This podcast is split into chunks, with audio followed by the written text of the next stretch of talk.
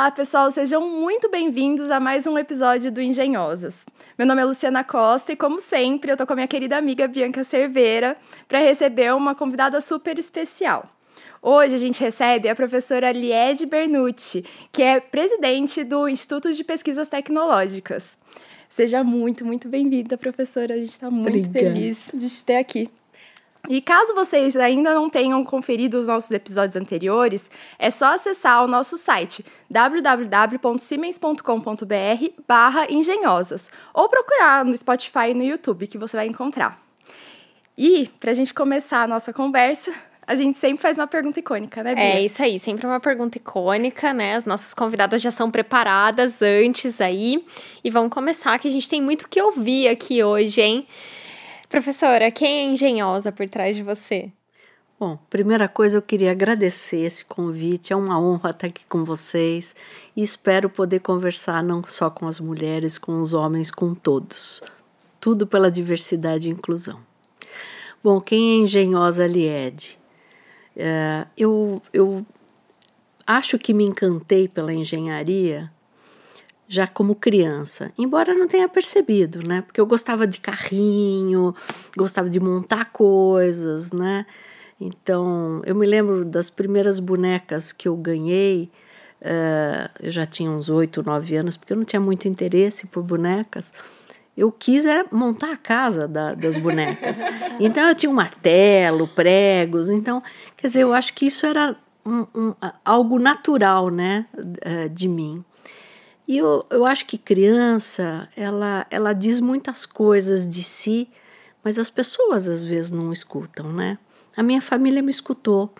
Então, a minha mãe me dava carrinho sem qualquer preconceito, é, numa época que os brinquedos eram muito separados, né? Eu me lembro que o meu pai via como eu gostava de carrinho, me deu um autorama quando eu tinha nove anos. Ai, que demais! e aí é, eu ia competir com o meu carrinho, né? Já modificado, eu tinha posto talas largas, né? Nas, na, nas rodas, no, no eixo de trás, né? Para ele não sair nas curvas. Eu nunca ganhei, mas assim, eu adorava ir lá correr numa pista enorme que tinha uma, uma loja de brinquedos, Brandini, me lembro até hoje. E assim, eram só meninos e eu. Uhum. Mas aquilo, eh, eu não sei por incrível que pareça, eu não sentia que eu era uma pessoa, um peixe fora d'água ali, uhum. né?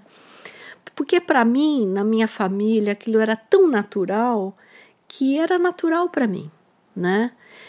E quando eu fiz a opção de fazer engenharia, acho que eu tinha uns 15, 16 anos, né? E fui fazer cursinho tal. Quando eu entrei na Poli, talvez aí caiu a ficha. Falei, pô, eu estou num ambiente masculino, né? E são poucas meninas. Então, eu acho que uh, isso me ajudou, no fundo, fazer uma opção sem ter sacado que havia ambientes para homens, ambientes para as mulheres. Então, assim, talvez tenha não passado desapercebido, mas isso não foi importante para mim, né? E aí eu comecei a entender essa divisão mais social de profissões quando eu já estava na Poli, hum. né, estudando engenharia. Eram 4% de mulheres nessa época, uhum. muito poucas, né? E, e assim, eu entendia, comecei a entender preconceito de, de homens em relação às mulheres. Então, isso foi doloroso numa parte, né? Por exemplo, ter professor que contava quantas mulheres estavam na sala de aula e falava tantas vagas perdidas. Hoje ele estaria processado, sem dúvida, né? Mas na época não tinha nem para quem reclamar. É. E assim, eu vejo isso uh, com um olhar diferente. No meu caso, como eu tinha uma autoestima criada também pela minha família, etc. Tal, a, a minha reação não era de me sentir desestimulada. Pelo contrário, eu falei: ah, é? O senhor vai ver. Uhum. Né? Então, assim, é, é uma reação. Eu quero ser engenheira e eu quero ser plena. Eu sou uma mulher feliz, né? É, e não vejo por que eu não posso ser engenheira. E sou uma boa aluna e me sinto engenheira, então isso daqui não vai me desestimular. Eu confesso que são poucos que expressavam esse preconceito tão abertamente, né? Alguns devem ter sido subliminares e eu não entendia, né? Mas isso me estimulou muito a, a pensar o que eu posso fazer no futuro para engajar as mulheres na engenharia. Uhum. Porque eu adorava fazer engenharia, adoro engenharia e não vejo nenhuma restrição de participação das mulheres. Então, se eu puder falar ali é de engenhosa, é, é essa, vamos dizer, esse desafio na minha vida que se colocou de a gente poder ter a liberdade de atuar naquilo que você acha que tem talento uhum. e que você uhum. pode cooperar com a sociedade, né? uhum. né?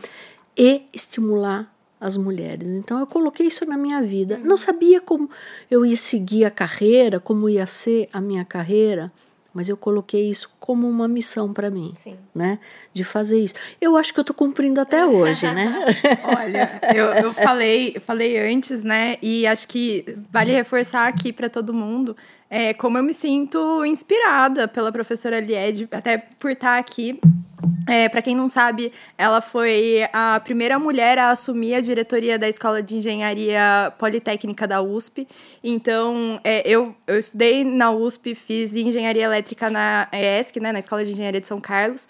E, poxa, quando eu vi essa, essa notícia, assim, para mim foi é, realmente inspirador, porque eu, eu tive poucas mulheres como professoras e, e assim, embora eu tenha pessoas que sempre foram referências para mim, é, te ver naquela posição, para mim, foi uma alegria imensa e me inspira até hoje. Então, assim, eu tô resultante de alegria de te receber aqui hoje. É, eu acho que tem um ponto Legal. importante também, Lied, que você colocou, que é a questão do suporte familiar, né? Eu acho que isso faz muita diferença, porque se você não tivesse um suporte familiar, talvez você fosse buscar uma imagem na qual você é, gostaria de se inspirar para seguir aquele caminho.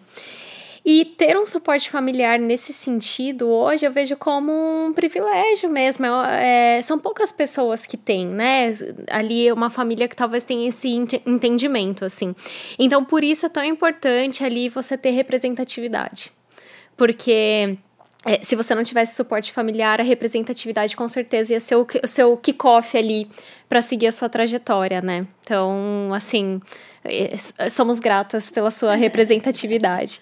E eu também queria aproveitar o gancho aqui agora para você contar um pouco sobre a sua trajetória também, formação e trajetória. Como foi esse caminho até aqui? Legal.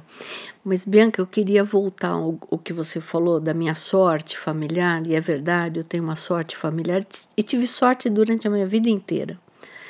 Mas, assim, eu, uh, eu acredito que preconceito contra as mulheres começa na família.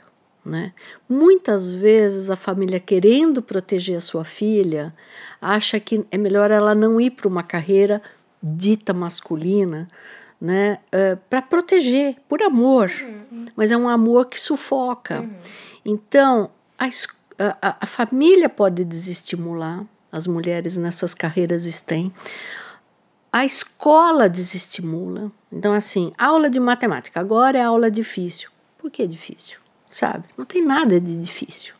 Então, assim, as meninas vão para aula de artes, lá elas vão se sair bem. Não, não, isso também é um preconceito com os homens que têm o talento. Uhum.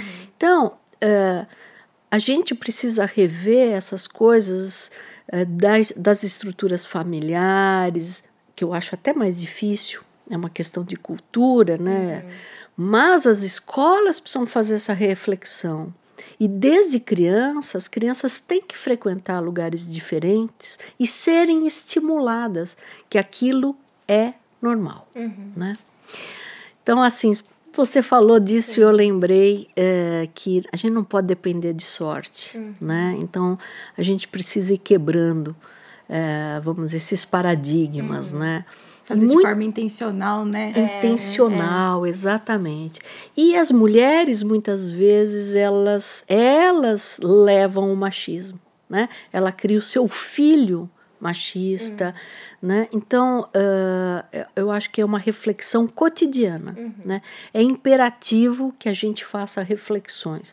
Pode parecer chato, pode parecer lugar comum, fala de diversidade, de inclusão, ah, porque é uma moda. Não, não é moda. Tem que vir para ficar. O dia que a gente não precisar mais falar sobre isso, é porque está tudo tão tranquilo que a gente isso fica no passado. Enquanto a gente não virar essa página, a gente vai ter que falar disso para a gente poder pensar nas nossas próprias atitudes é. e rever nossas próprias atitudes. Com certeza. Né? Sobre minha carreira, né? Eu uh, me vi assim gostando de engenharia cada vez mais, chegando ao final, e aí eu quis estudar mais. Uhum. O que na época era algo não habitual você fazer mestrado e doutorado, né? uhum. né? Então eu fui fazer mestrado, eu, eu na verdade estava empregada, né? Mas aí eu, eu larguei desse trabalho ganhando um quarto, que era uma, a minha bolsa, porque eu queria continuar estudando. Tinha muita curiosidade e gosto da, da multiplicação de conhecimento, uhum. da transmissão do conhecimento, da divulgação, né? Gosto da formação de pessoas, né? Gosto de interagir com gente, né? E gosto da juventude. Então, eu assim, achei que a vida acadêmica era algo que falava comigo, uhum. né? E aí eu fazendo mestrado tive muita sorte de novo, né? Porque veio um suíço, um professor suíço para o Brasil e eh, ele ofereceu bolsas eh, para levar os alunos. Mas eu não estava nessa conversa do, dos alunos com o professor suíço, porque a pessoa que o recebeu na escola politécnica uh, achou que ele só queria levar homem. Então não pôs nenhuma moça naquela conversa, né? Até que por uma coincidência do, do destino, eu estava passando num corredor e esse professor e fiz tchau assim para os meus colegas. E esse professor me viu e falou assim: Ah, ela é colega de vocês? É, e por que, que ela não está aqui com a gente? Hum. Ah, porque eram só homens. Ele falou: negativo. Pode chamar todo mundo, uhum. inclusive as mulheres. E aí, nessas entrevistas, tal, eu fui uma das selecionadas e fui para a Suíça fazer uma parte do meu mestrado. Uhum. E aí eu digo que eu tive sorte, sorte de passar naquele corredor, sorte, né, dele ser uma pessoa incrível, quer dizer, era uma pessoa já bem mais velha, mas que tinha uma cabeça super aberta para o uhum. mundo, né? Então, eu tive, uh, vamos dizer, a sorte de conviver com uma pessoa que eu pude aprender muito na valorização das mulheres, né? Eu fui para a Escola Politécnica Mãe, que é a Escola Politécnica de Zurique, e lá não tinha nenhuma engenheira. Eram só homens. As mulheres eram ou secretária ou era desenhista, né? Não tinha, não tinha mulheres engenheiras. E havia um certo preconceito em relação a gente. Primeiro, que era mulher. Segundo, que vinha de um país subdesenvolvido, ou a gente fala em desenvolvimento para poder deixar mais bonito, uhum. né? latino. Né? Uhum. Né? Então, eles tinham muito preconceito. Mas o meu professor era uma pessoa que batalhava o tempo todo que esse preconceito não viesse à tona. Houve lá um episódio, uma certa é, um, um, um, eu estava num laboratório, houve lá um problema e eh, havia três rapazes bem jovens assim que fizeram um comentário muito machista, muito ruim em relação a mim. Eles estavam falando em dialeto porque achavam que eu não entendia dialeto. E realmente eu não entendia, mas naquele dia eu entendi. Uhum. E, e, e, a pessoa que estava me ajudando no laboratório, eu perguntei para ele: eles falaram isso, isso, isso, isso? Ele falou sim, porque eles são super sinceros, uhum. né? Sim. Eu falei, ah, tá bom. Aí eu fui lá conversar com o meu professor, falei, ó, oh, aconteceu isso, isso, isso, isso. Ele falou, pode deixar. Chamou lá os três, eu sei que os três né, não, eles me evitavam no corredor, né?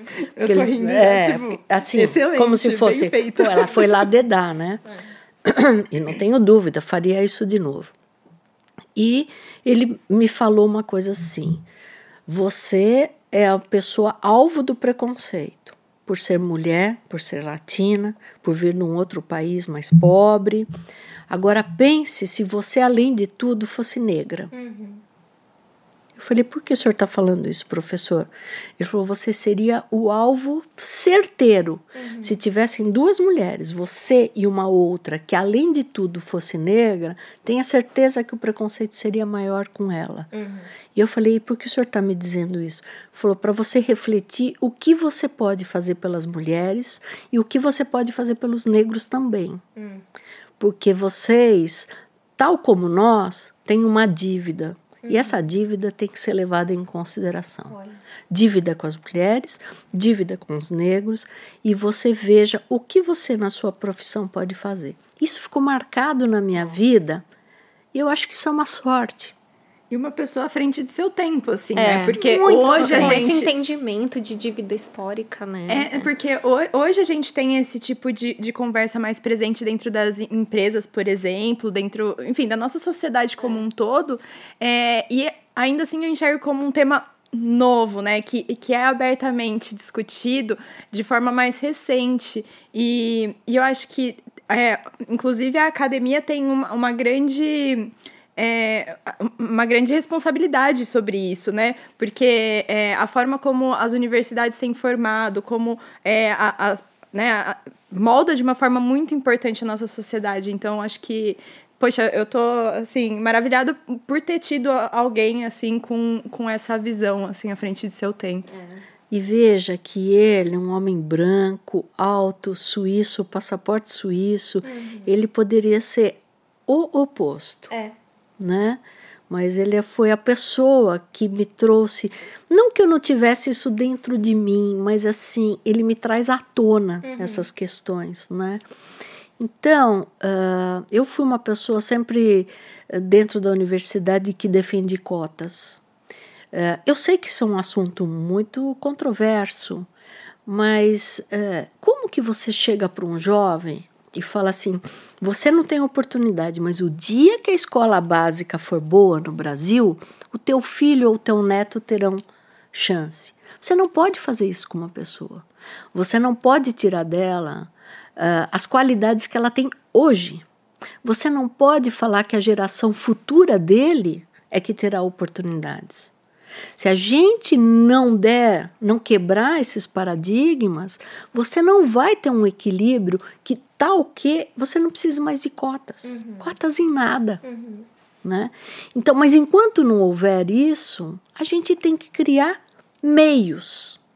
Podem ser criticáveis, o que for, mas a gente tem que criar esses meios. Então, mas assim, eu digo na minha sorte, na minha carreira, porque eu encontrei pessoas incríveis que me ensinaram muito, né?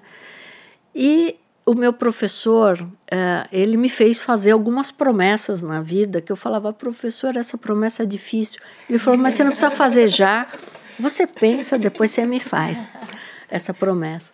Então, assim, uh, e, e, eu fiz algumas promessas seriamente, né? E, e falta uma ainda não cumpri.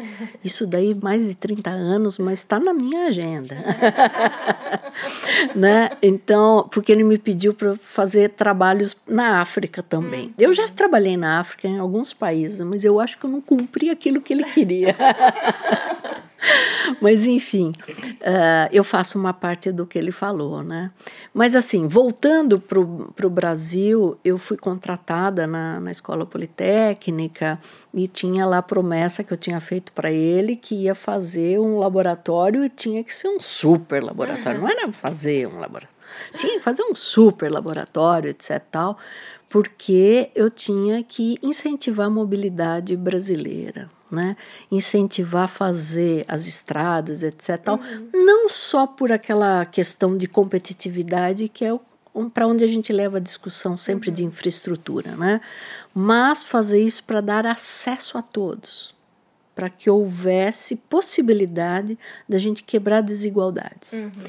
Então eu me coloquei nisso e eu fiz isso na minha uhum. carreira.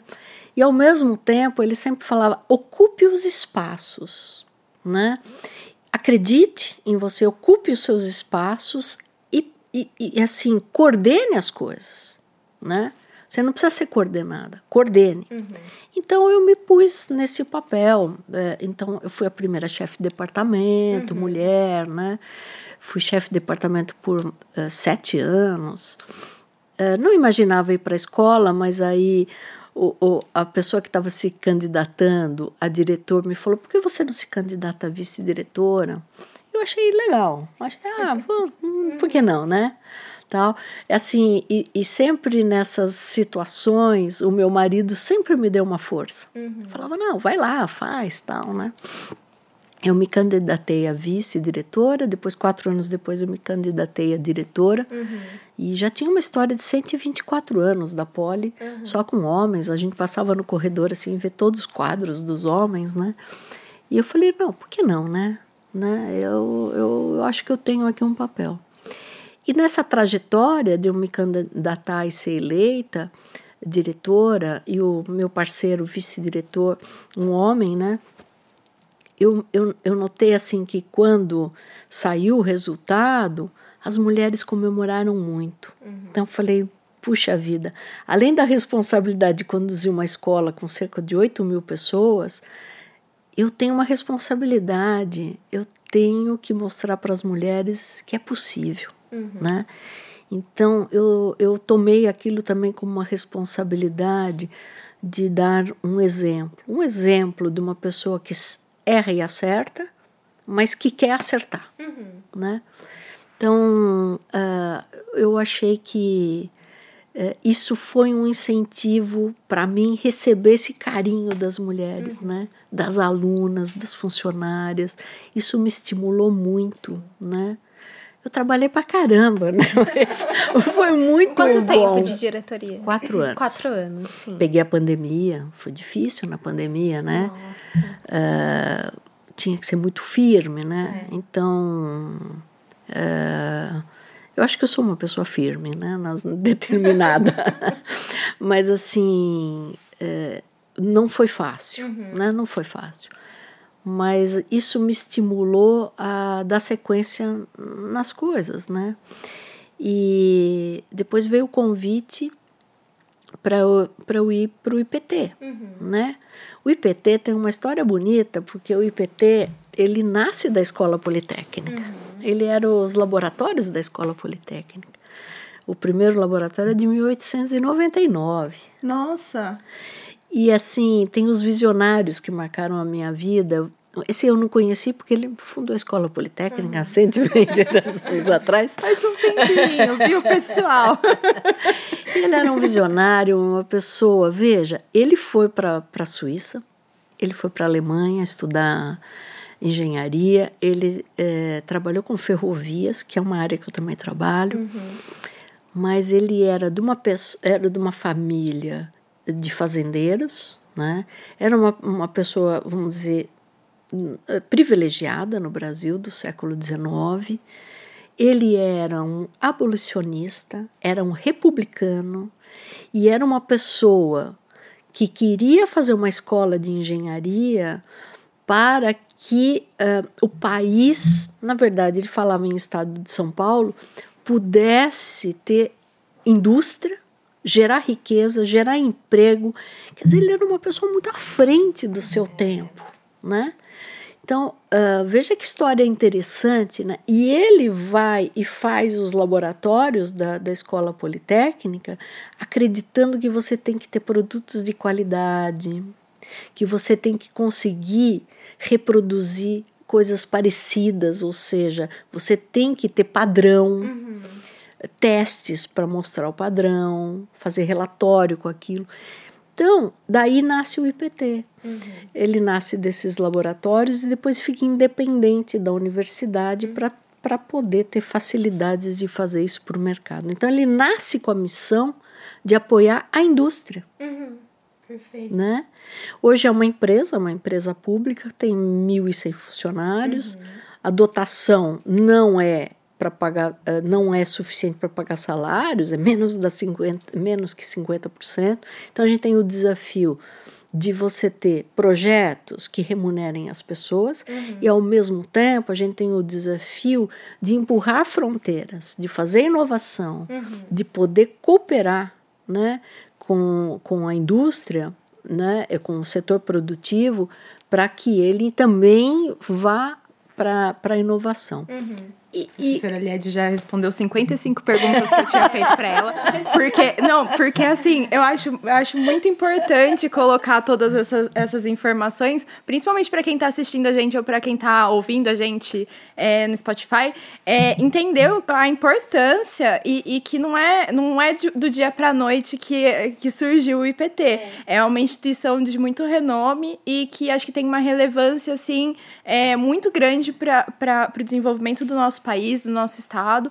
É, a gente está no estado de São Paulo, né? Enfim, mas, é, mas assim, acho que é, é de uma relevância enorme. E, e é, você está é, justamente posicionada nesse lugar, é, tendo a possibilidade de é, levar para os outros, né? Para a sociedade essa essa representatividade, assim, é um negócio muito, muito significativo, assim. É.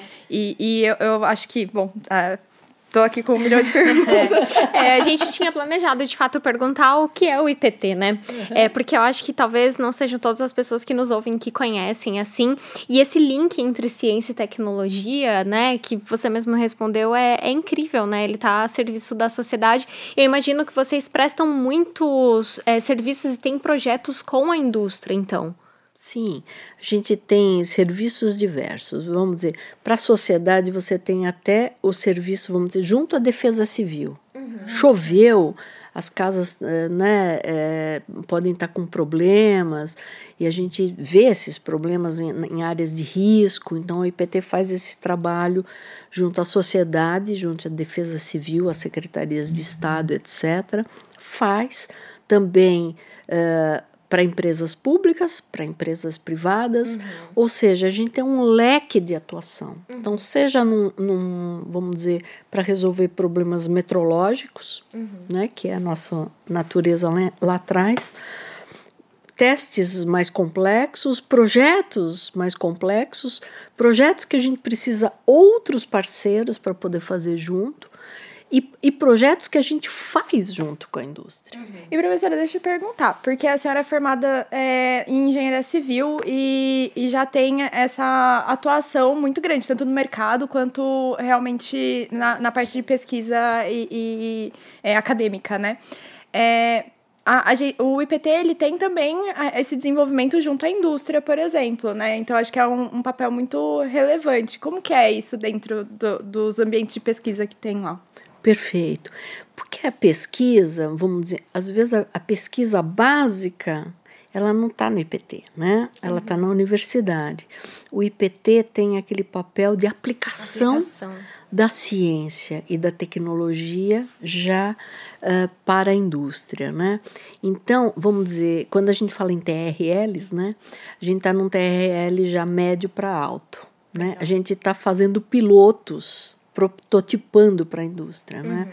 Então a gente está conectado. Então eu vejo hoje é, que o IPT é uma ponte, lembrando que sou engenheira civil, né?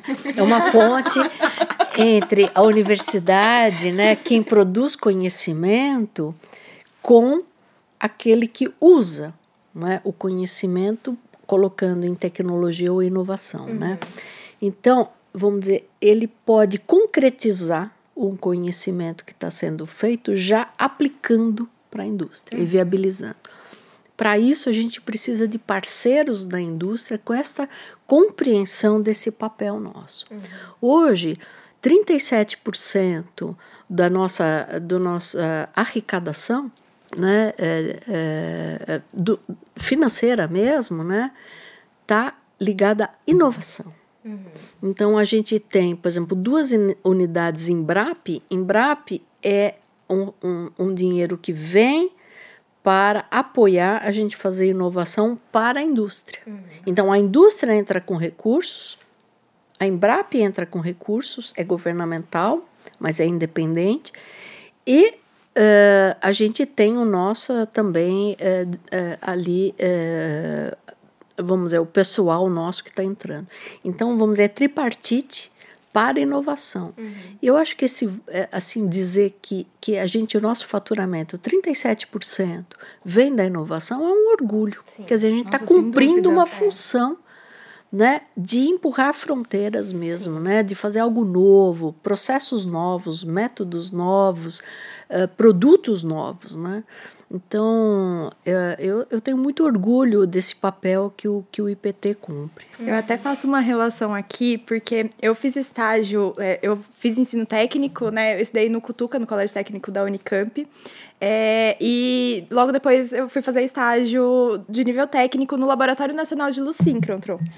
É, e, assim, foi uma experiência muito legal. É, a, até falo isso porque é, é acho que é uma, uma instituição muito importante também para o desenvolvimento do nosso país. Sim. E aí, até fazendo uma relação, porque é, a, o IPT ele está num, num, nível de pesquisa e desenvolvimento um pouco mais alto do que o, o, o. Não comparativamente, mas é porque o tipo de pesquisa se realiza dentro do Laboratório Nacional de Luz Síncrontron é pesquisa de base. Uhum. Então, isso eu acho que eu acho muito interessante, porque, é, por exemplo, é, para desenvolvimento de novos materiais, né? É, existe a pesquisa lá dentro do laboratório para depois a gente pensar é, na construção de pontes. Isso. então, é, é assim, quando você fala em novos materiais, a gente tem, por exemplo, materiais que a gente desenvolve para Embraer, uhum. né? Materiais que a gente desenvolve para estoque car, uhum. materiais que a gente desenvolve para produtos, por exemplo, na medicina. Sim. Então, veja, a engenharia interagindo em outras áreas diferentes, é. seja da engenharia, da medicina, da saúde, etc. Então, a gente hoje vê que para a gente poder atender a sociedade bem, para ela ter bem-estar e também olhando o planeta, a gente, porque é indissociável. Uhum. O bem-estar da sociedade e o bem-estar do planeta é indissociável, né?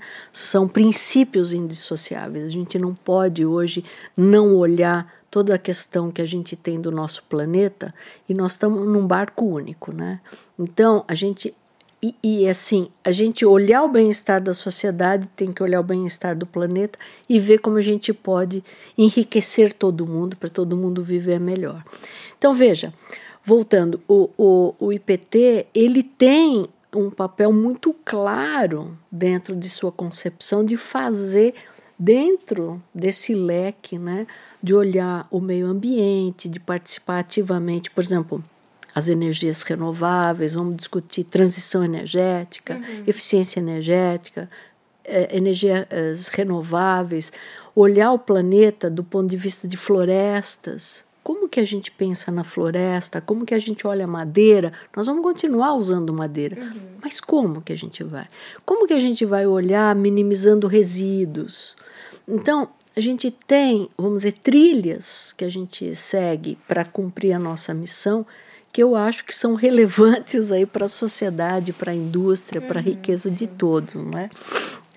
E uh, eu acho que tem uh, algo que eu gostaria de mencionar também do IPT, que em 2019 foi trazida a ideia do IPT Open Experience, que é trazer o parceiro para dentro uh, do IPT. Uhum é, além de você trazer o parceiro para dentro, tem ainda um outro ator aí que eu acho super relevante que a gente tem que pensar seriamente no nosso país e não só no discurso, que é a gente dar condições para as startups se desenvolverem. Com certeza. Né? Com certeza. E, e, e assim, estarem todos envolvidos, a grande empresa, o pesquisador, uhum. os alunos, né? Então, todos estarem uh, desenvolvendo coisas. E eu acho que a gente precisa dar um espaço importante para as startups no nosso país. Né? Uhum. Né?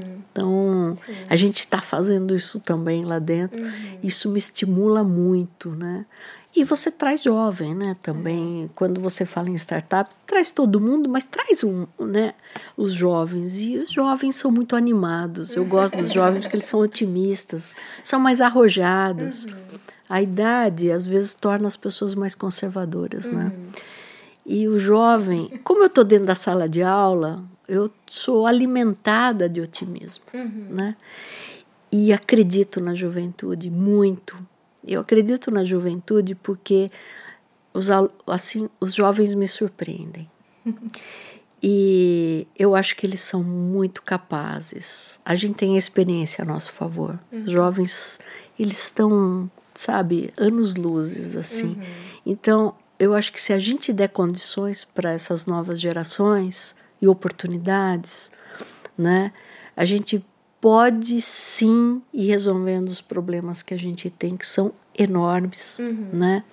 A gente está deixando aí uh, todo o planeta com problema de aquecimento global, com as metas 2030 que a gente precisa sim. cumprir. Uhum. Com certeza. Não é blá blá blá precisa cumprir. Eu, estou falando isso direto, porque meu projeto de trainee é sobre, é sobre descarbonização.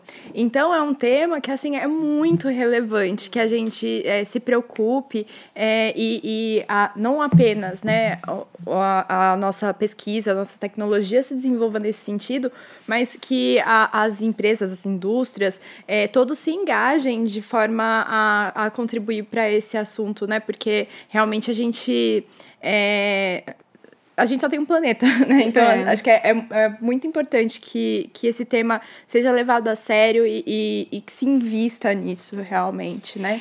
É, eu, eu quero aproveitar muito seu gancho do, dos jovens, Lied. Assim, achei muito interessante o que você falou, é muito inspirador também, né? Eu acho que, assim, é, hoje trabalhando numa grande empresa e, e tendo contato com outras, assim, a gente vê as empresas se preparando para inovação aberta. E quando elas se preparam, elas trazem startups para dentro também. Então.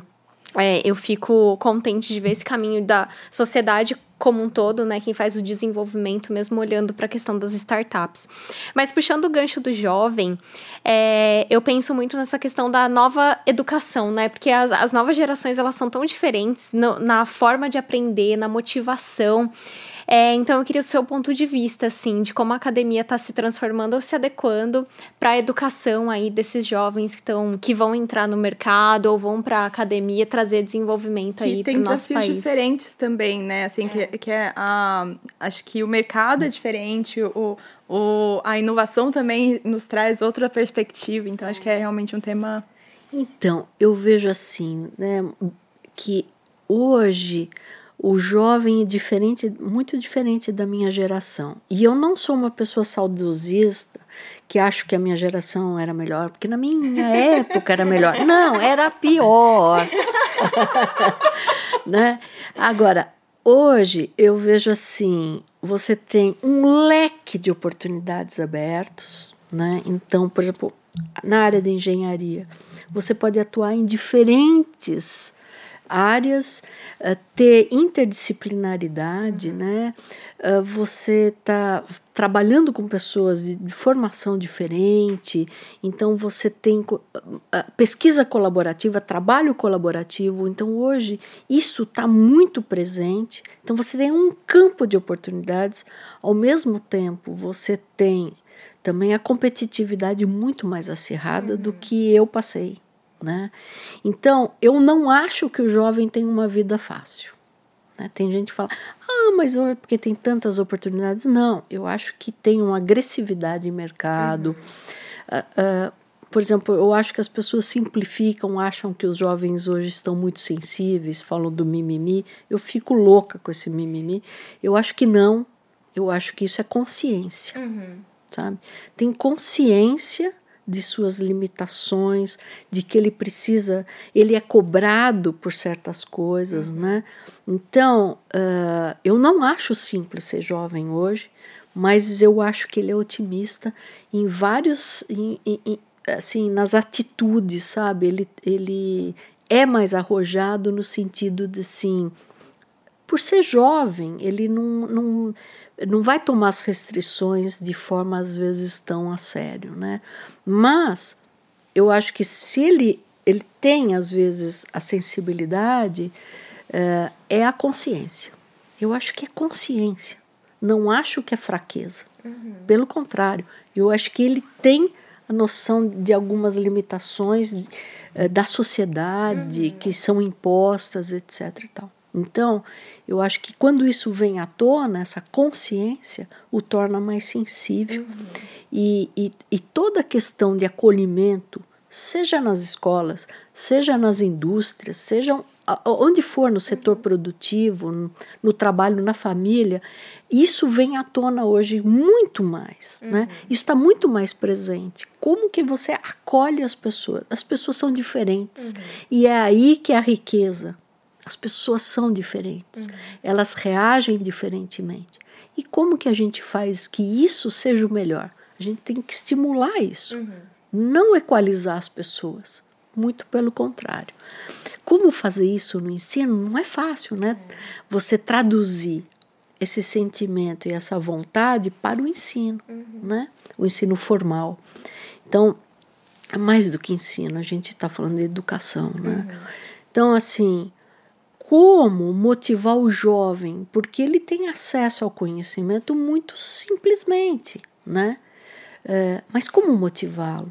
Como desafiá-lo? Não tem que ficar procurando na Barça mais. Não, entendeu? não ele dá um Google em qualquer assunto, é, dá um né? Google ele vai ter. Então, assim, e, e como que ele, como você estimula a curiosidade, né? Como ele, ele, ele vai ali, não é o Wikipedia que vai deixar ele satisfeito com o que ele aprendeu. Como ele se aprofunda nas coisas. Como você desafia o jovem. Então, eu, eu sinto que hoje, nas escolas, a gente precisa entender como desafiar o jovem, uhum. né? Uh, para que ele dê as soluções aos problemas enormes que a gente, na minha geração, está deixando, né? E, e que a sociedade como um todo deixou, né? Uhum. É, eu são coisas que eu não tenho a resposta, uhum. mas eu acho que a gente tem que ir adaptando o, o ensino, a forma de ensinar, para ele estar tá estimulado, uhum. motivado, porque ele vem com um sonho e você pode roubar o sonho dele. E, e a gente não também, tem né? direito de tirar a esperança de ninguém e o sonho de ninguém. E o trabalho também, né, tem que, tem que se adaptar. Eu acho que essa questão de tolher os sonhos ali, talvez num. É, no, no dia a dia, ali, às vezes é muito fácil, né, de acontecer. Então, acho que o trabalho também tem que se adaptar para trazer essas pessoas. Sim, porque é, quando a gente, às vezes, chega alguém com uma ideia, você fala, sim, mas na vida real, nós estamos precisando. então, na verdade, você está desestimulando a pessoa. É né? Eu tenho, eu, eu falei que eu tinha sorte, né? Eu assim no começo de carreira, eu tinha um professor aqui, aqui da Poli que falou coisas muito interessantes para mim. Ele falou assim, quando eu, fui convidada a ser professora, estava ingressando a ser professora na Poli, falei, professor, o senhor podia me dar um conselho? Eu gostava muito dele, sempre gostei muito dele, professor Coquei. E ele falou assim: nunca fale que um jovem está errado, porque pode ser que você esteja errado. Hum. É, porque você está desestimulando. E saiba que é, o jovem às vezes tem grandes ideias que ele vai conseguir comprovar depois de 20, 30, 40 anos, hum. e aí ele é um prêmio Nobel. Hum. Então, não tira isso dele. Isso ficou assim muito na minha cabeça, sabe? Não tirar isso das pessoas. Uhum. Né?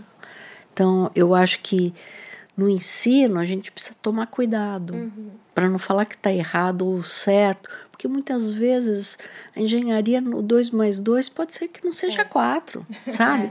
Então, talvez você esteja ali aplicando um conhecimento da sua experiência, etc. Mas pode ser que a ideia de, do, do, do jovem ali seja fenomenal. Uhum. Não mate aquela ideia. Uhum. Né? Nossa, eu tenho, é, tenho refletido muito sobre. É, é, eu achei essa reflexão fantástica, né? Minha, minha admiração só está aumentando, inclusive. Mas é, eu, eu acho assim interessantíssimo que a gente pense nisso, não só na questão é, do ensino, é óbvio que na, na opção do ensino, é, na questão do ensino, ela é um, um aspecto muito relevante, mas assim, acho que no nosso dia a dia, né, é, profissionalmente falando, é muito importante que a gente esteja aberto a aprender a ouvir as pessoas uhum. e trazer, é, às vezes trazer uma realidade diferente para que a gente consiga realmente é, fazer alguma coisa melhor, né? É, eu, eu, não me esqueço da, da, Acho que foi a Clarissa falando é, no nosso episódio lá do Siemens Fórum, é, que sobre a questão de que inovação ela é experiência. Então, acho que esse ponto é um negócio tão. É, é, é tão tão especial a gente pensar que realmente, para a gente ter experiência, a gente precisa ouvir, viver e, e ir para outros lugares que, eventualmente, é, se a gente ficar preso ali sem ouvir os outros, a gente não vai conseguir é. chegar, né? E eu acho que refletir sobre essa dicotomia do certo e errado também é importante na nossa vida, né?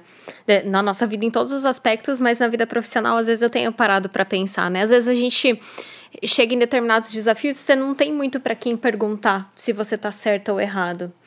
E aí você começa a refletir, será que eu tô no caminho certo? E aí você começa a pensar que talvez não exista um caminho certo. E, nem o errado.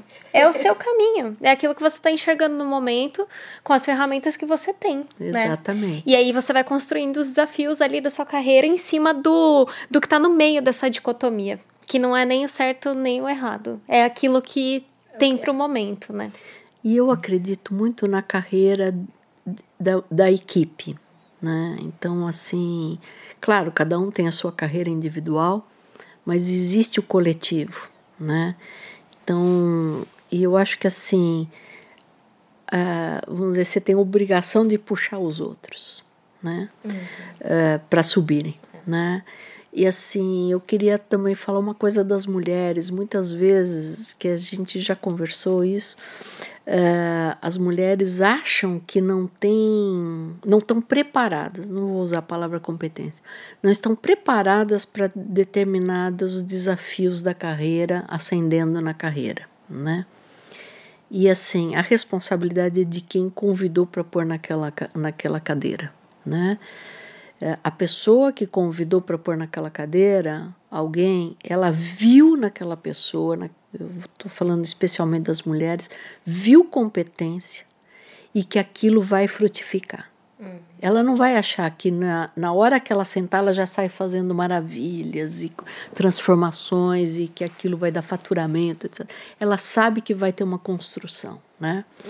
Então, muitas vezes já ouvi de mulheres: não, mas eu não estou preparada. Então, eu não sei se isso vem da sociedade que vai colocando na cabeça dela que ela tem que estar tá preparada para tudo para uhum. poder assumir aquilo. Não, a vida é uma construção contínua, uhum. né? Você pode dar saltos de carreira, mas você leva um tempo a construir aquilo uhum. e chegar naquilo. Então, eh, se eu puder deixar também um recado para as mulheres, as carreiras são construídas no dia a dia. Uhum. E se alguém convidou você para ascender, vá. Se você acha que aquilo te deixa feliz, né? E acho que uma coisa uh, que eu também gostaria de dizer, assim, as mulheres têm que estar livres para escolherem o que, que ela quer. Se ela quer um companheiro, se ela quer uma companheira, se ela não quer ninguém, uhum. se ela quer ter filhos ou não, uhum. que a sociedade não te imponha isso, né? E as mulheres que escolhem também serem mães, a maternidade, é, que a maternidade ela não olhe como algo que atrapalha. Né? Eu tive dois filhos, eu tive dois filhos homens e falei, acho que Deus está me dando um recado, eu tenho que criar eles para serem bons homens e tratarem bem as mulheres, né? Eu acho que eu consegui. Uh, e assim, que isso não seja um empecilho, não, eu primeiro preciso acender para depois tentar ser mãe, ou vou ser mãe, sabe? Que isso vira um peso na vida das mulheres, né? Então, uh, eu acho que assim, a sociedade precisa absorver isso, que ela tem também aquela função, ela tem a maternidade, ela, e se ela tiver, for uma opção dela ser mãe, que uma indústria lhe dê apoio, que uma empresa lhe dê apoio para isso e que ela tenha um companheiro que esteja à altura daquilo também e uhum. seja participativo, uhum. né? Uh, então, que isso seja não um peso, mas que venha de uma forma mais natural. Eu acho isso tão, assim, tão significativo também, é, porque eu, eu ia linkar aqui com uma pergunta que a gente tinha é, pensado sobre a questão da, do, do papel né, das empresas e, e, das próprias universidades em relação à, à, diversidade, ao estímulo da diversidade. E aí eu até é, alio isso a, uma, a, um outro, a um outro aspecto que é a questão da maternidade. É, porque eu imagino que na carreira acadêmica isso também seja um desafio, né? Não apenas a questão é, do gênero que foi para você, mas também a, a, questão da maternidade e dessa sensação de, de, é, de poder ter, ter esse, é, essa vontade de ser mãe, é, independente do aspecto da carreira, né? Uhum. Então, uh, eu acho que conjugar as coisas não é simples, não é trivial, mas eu acho que isso tem que ser um apoio da sociedade. Uhum. Né? E, e quando eu falo sociedade, é, por exemplo, da empresa também. Né? Por exemplo, no mundo acadêmico, você vê que as mulheres têm sempre gaps na carreira quando ela é mãe, que ela não consegue mais produzir, ela não consegue escrever não sei o que, ela não é porque ela está ali muito ocupada, principalmente nos primeiros momentos. Então, uh, tem que ser levado isso em consideração. Uhum. Não é assim, ah, não é café com leite, não é isso. Uhum. Ah, vamos ali dar uma. Não, isso é um compromisso da sociedade. É, tem que ser normalizado, na tem verdade. Tem que ser né? normalizado, né? então tem que ajudar. Uhum. Né? É, e assim, eu fui ajudada. Fui ajudada por isso eu consegui ter carreira, tendo dois filhos, né? E, eu vejo que assim não pode novamente depender de sorte. Uhum. Tem que haver uma estrutura para isso. É. Né? é, eu acho essa fala muito importante, assim. Primeiro que a gente, com esse projeto dentro da empresa, a gente recebe muitos feedbacks e a gente recebeu um feedback de uma mulher que está na não, num, num período aí de ser mãe, ela tinha uma certa preocupação em relação à carreira. Então, assim, primeiro que é, esse tipo de contribuição realmente impacta as pessoas que nos ouvem, assim, né? Você impacta muitas pessoas, mas é, eu quero ressaltar esse ponto, assim, é muito importante a gente falar disso. É, e a, e a, a questão, assim, da... A gente tinha um comportamento, né, dentro das, das empresas aí, antigamente, né, de que uma mulher se ela chegava num certo período ali casada sem filhos, ali a empresa já ficava meio assim, ó, as pessoas não é a empresa, né? Parece uma grande instituição ali, mas são compostas de pessoas e comportamentos, né? Então as pessoas já olhavam como uma mulher que tá suscetível, por exemplo, ela tá fora do trabalho por um período. É, e aí deixar de produzir por aquele período, né?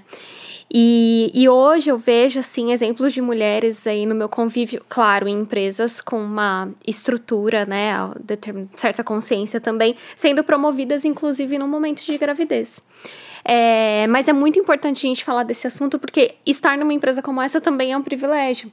Porque a gente não é o que a gente vê, né? No, a gente não pode é, tomar como verdade porque não é o que a gente vê como uma prática comum, né? Então é, é muito importante a gente falar disso e criar esse senso de necessidade mesmo. A sociedade precisa se adequar porque é um movimento natural de renovação. É natural da sociedade, é. gente. Exato. E que precisa ser, ser discutido para que a gente possa melhorar. Porque é, eu, eu tenho uma amiga que é, é te, teve um período de gravidez é, durante o mestrado e é, não foi exatamente muito bem recebido naquele momento, né? É, por sorte, felizmente, ela tinha ali uma rede de apoio que, que lhe permitiu é, continuar e, e, e realmente é, defender o mestrado dela e tudo mais, né? Mas eu acho que é um desafio que realmente a gente precisa discutir para que a gente possa ter é, formas de evoluir e melhorar ainda mais esse, esse contexto, até o aspecto é. social. E eu vejo assim, quando a gente fala de, dentro né, do nosso grupo de diversidade também dentro da empresa, quando a gente fala de maternidade, a gente também acaba falando. Ah, a gente fala de parentalidade, né? E fala de paternidade também. Porque a gente tem muitos colegas homens ali que, ouvindo a gente falar sobre esse assunto, as mães falarem sobre esse assunto, é, tomam mais consciência do comportamento que eles têm com as suas companheiras em casa. Uhum. Então, assim, o impacto não tá só ali, né? Mas tá fora dali. Às vezes a gente tá impactando a vida de uma mulher que a gente nem sabe que. E é na diversidade que você ganha. A empresa ganha. Eu acredito realmente nisso. Sim. Tem pesquisa que comprova isso. Mas, assim, eu vejo no meu dia a dia que esse respeito, né? As mulheres, respeito à maternidade, respeito à diversidade, as opções das pessoas, etc. Tal, torna, vamos dizer, você está trabalhando mais tranquilo, né? O tranquilo não quer dizer que você não está tendo que trabalhar eficientemente. É bem diferente. É, mas é você saber que tem respaldo, uhum. né? E, e, você poder entregar. Eu acho que você entrega mais. Uhum. Então, quando você tem apoio, você entrega mais. Uhum. Todo mundo ganha, né? E eu acredito muito nisso. Né? Então, essa parte, vamos dizer, mais humanizada nas relações de trabalho tornam a gente mais eficiente uhum. e vai aumentar o faturamento. Não, sem, sem dúvida. É, a, a, eu e a Lu, até a gente conversou sobre isso outro dia, né? Eu tive dois, dois insights, assim, trouxe pra gente discutir. É, eu estava ouvindo um podcast que falava sobre a natureza em si, era uma, um tema de sustentabilidade lá. E ele falava que a natureza se dá em torno da diversidade, né? Porque temos um ecossistema. E o ecossistema se faz de diversidade, porque é um único elemento da fauna ou da flora. Ele não, não a natu e a natureza nos produz, né? Somos frutos da natureza tal. Então é muito natural que a gente se equilibre na diversidade. Não existe equilíbrio sem diversidade. Olha que, que sabedoria, né, que a natureza nos traz. E e aí tem um outro par paralelo também, né? Quando a gente fala de processos de inovação, aí a gente começa na descoberta ali das respostas dos problemas através da empatia. E para a gente ter empatia, a gente precisa ter um ambiente como você falou, que, ela, que ele tira as barreiras e ele te deixa tranquilo para apenas estar ali produzindo aquilo que você tem o objetivo de produzir, sem outras preocupações. Aí você tá, discute um problema, escuta o outro, tem empatia, resolve problemas e a partir daí vem inovação. Então essas coisas elas estão todas muito, elas fazem muito sentido, né? Porque elas estão muito conectadas assim. Exatamente. Eu amei esse áudio, inclusive. Ela me mandou um áudio. Falando sobre isso, eu ouvi e falei, nossa, Tive uma demais. epifania aqui. Não, mas é, é muito importante a relação das pessoas, né? E você criar uma relação de confiança, né? Então você cria um ambiente tranquilo, embora você tenha que entregar para ontem, mas você mantém uma serenidade que te dá ali respaldo para você entregar né? Então, eu acho que assim a construção de ambientes saudáveis de trabalho passam por muitas coisas, uhum. né? E essa é uma delas, é. né? Você olhar na diversidade e riqueza, né? Você olhar nas pessoas diferentes que fazem coisas diferentes de você, uma riqueza, uhum. porque ela pode trazer à tona uma ideia que você não teve, uhum. né? E se você traz um grupo muito e igual a, a, a possibilidade de você ter ideias disruptivas ou coisas diferentes e soluções diferentes para um problema está limitado. Uhum. Porque você limitou a forma das pessoas agirem e pensarem. É. Né? Eu quero mais duas perguntinhas pra gente se encaminhar aqui pro, pro final, né? Vai lá. É, eu queria puxar um gancho nessa questão da diversidade e saber do seu ponto de vista, da sua experiência, como foi trabalhar com esses temas de diversidade, tanto é, na, no seu cargo anterior como, como no cargo atual, né? Na sua posição de diretoria. Olha, trabalhar com a diversidade, é, a gente nunca pode achar que está completamente ciente e certo daquilo. A gente tem que aprender sempre. Na diretoria, eu vou uh, ilustrar com um acontecimento que para mim foi marcante e eu já tinha idade uh, ali muito diferente de um aluno que chegou, que era do Poly Pride, falando né, da, da questão do homossexualismo. E era um jovem com 19 anos e eu ali já beirando os meus 60, eu falei: "Ah, compreendo a sua dor". E ele falou assim: "Desculpa, a senhora não compreende a minha dor.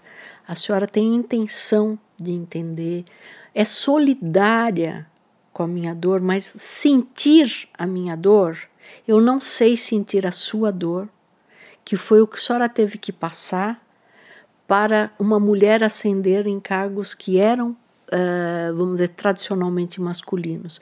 Eu sou solidário à senhora, mas eu não sei a dor que lhe, to lhe tocou. Como, desculpa, a senhora também não sabe a dor que eu sinto nos preconceitos que eu passo. Nós temos dores diferentes, mas a gente é solidário. Isso para mim foi uma lição de vida. Da gente não achar que sabe as coisas. Então, assim, foi uma lição de, de falar: eu não conheço a dor mesmo. Eu, eu posso ser solidária, apoiar, dar espaço, mas eu não conheço a dor que eu não passo. Né? Então, uh, eu acho que a gente precisa estar atento a isso. Uhum. As dores que a gente não conhece, não passou, não vai passar, mas ser solidário àquela pessoa. Isso chama-se acolhimento, uhum. chama-se compreensão, chama-se respeito. Então, se a gente estiver atento, a gente pode aprender todo dia. Uhum. Então, a gente tem que estar atento ao mundo, sabe? Uhum. Ai, gente, eu senti, tipo, foi, foi muito fofo isso, assim, porque acho que é, é. Nossa, é realmente uma inspiração que a gente olhe e que. E por mais pessoas assim. É. E vamos lá, última, última pergunta, hein? Vamos lá. É, professora, eu queria saber quais são os seus próximos passos de carreira aí. Imagino que ainda tenha muitos projetos na, na sua cabeça, né? Você falou aí de projetos que foram prometidos lá no passado e ainda não foram cumpridos. Então eu queria saber quais são os seus próximos passos agora. Olha, eu tenho sempre muitos sonhos, né? Então, eu podia estar aposentada, mas eu não consigo me enxergar aposentada. E acho que em casa ninguém também consegue. né? Uh, eu tenho sonhos de carreira, sonhos de realizações, etc. Mas assim, eu estou muito feliz no IPT hoje. Eu acho que eu tenho mais coisas que eu gostaria de fazer lá. E tenho ainda aqueles né, as coisas, meus, meu papel a cumprir, coisas que eu ainda acho que eu posso fazer, né? E um dos papéis que eu, eu ainda acho que eu posso contribuir é esse de, de estimular os jovens, uhum. né? E pensar no futuro, né? Sem é, entender onde a gente pode chegar. A gente tem que sair da casinha, tem que sair do normal para poder resolver alguns problemas. Então, o problema do planeta é real, o problema das pessoas, do bem-estar, da mobilidade. Eu trabalho com mobilidade. O que será que eu posso fazer para as pessoas terem uma mobilidade descar descarbonizada, uhum. né? O que que a gente faz para agredir menos a natureza? Como que a gente faz uh, para ser mais resiliente, né? E eu ainda tenho muita coisa que eu, que eu gostaria de, de, de poder contribuir, né? uhum. né? Então, enquanto eu tiver é, disposição, e eu tenho muita disposição, eu vou continuar, uhum. né? Onde quiserem que eu esteja, eu vou. Uhum. né? E, e, assim, o meu marido tem também uma pessoa, é uma pessoa com muita disposição, né? Para uhum. trabalhar e fazer coisas uh, diferentes, né? Então ele faz coisas muito interessantes. Eu não entendo, mas enfim, ele trabalha com nano, na parte nano eu trabalho nos quilômetros. Então a gente, os nossos filhos brincavam que a gente tem 10 a décima segunda de diferença é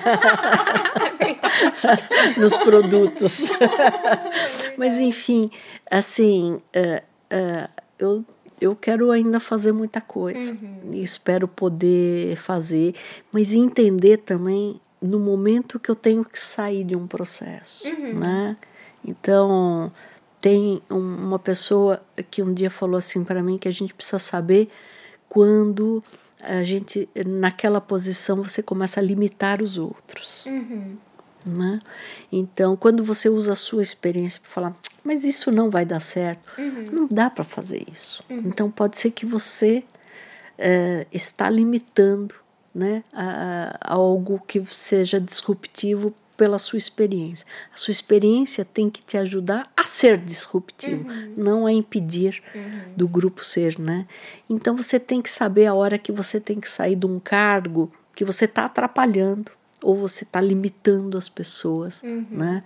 E, e, e, ser melhor usado né, na, em outras contribuições. Então a gente precisa estar tá sempre atento à hora que você tem que tirar o time de lá uhum. e fazer outra coisa, né? Então eu espero ter essa clareza, uhum. né, uh, na minha mente de saber quando ali eu posso ser, posso sair e posso ser mais útil em outro lugar, uhum. né? E como? É, e, e, isso requer aprender e estudar continuamente, né? Sempre. Nossa. Sempre. Ai, professora, muito, muito obrigada pela sua, obrigada sua vinda pelo... aqui, por esse, nossa, por essa aula É, que conversa gostosa. Foi realmente muito, muito gostoso muito bom. estar tá, com você aqui. E queria agradecer para todo mundo que está acompanhando a gente, que ficou até o final.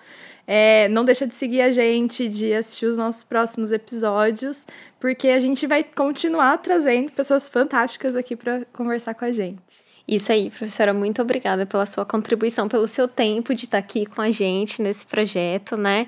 E eu tenho certeza que todos aí estão se sentindo agraciados, assim como nós. Muito obrigada, obrigada a todos e espero que possa ter transmitido um otimismo, que a gente pode ser melhor. Obrigada. Obrigada. Obrigada. Até a próxima, pessoal. Tchau, tchau.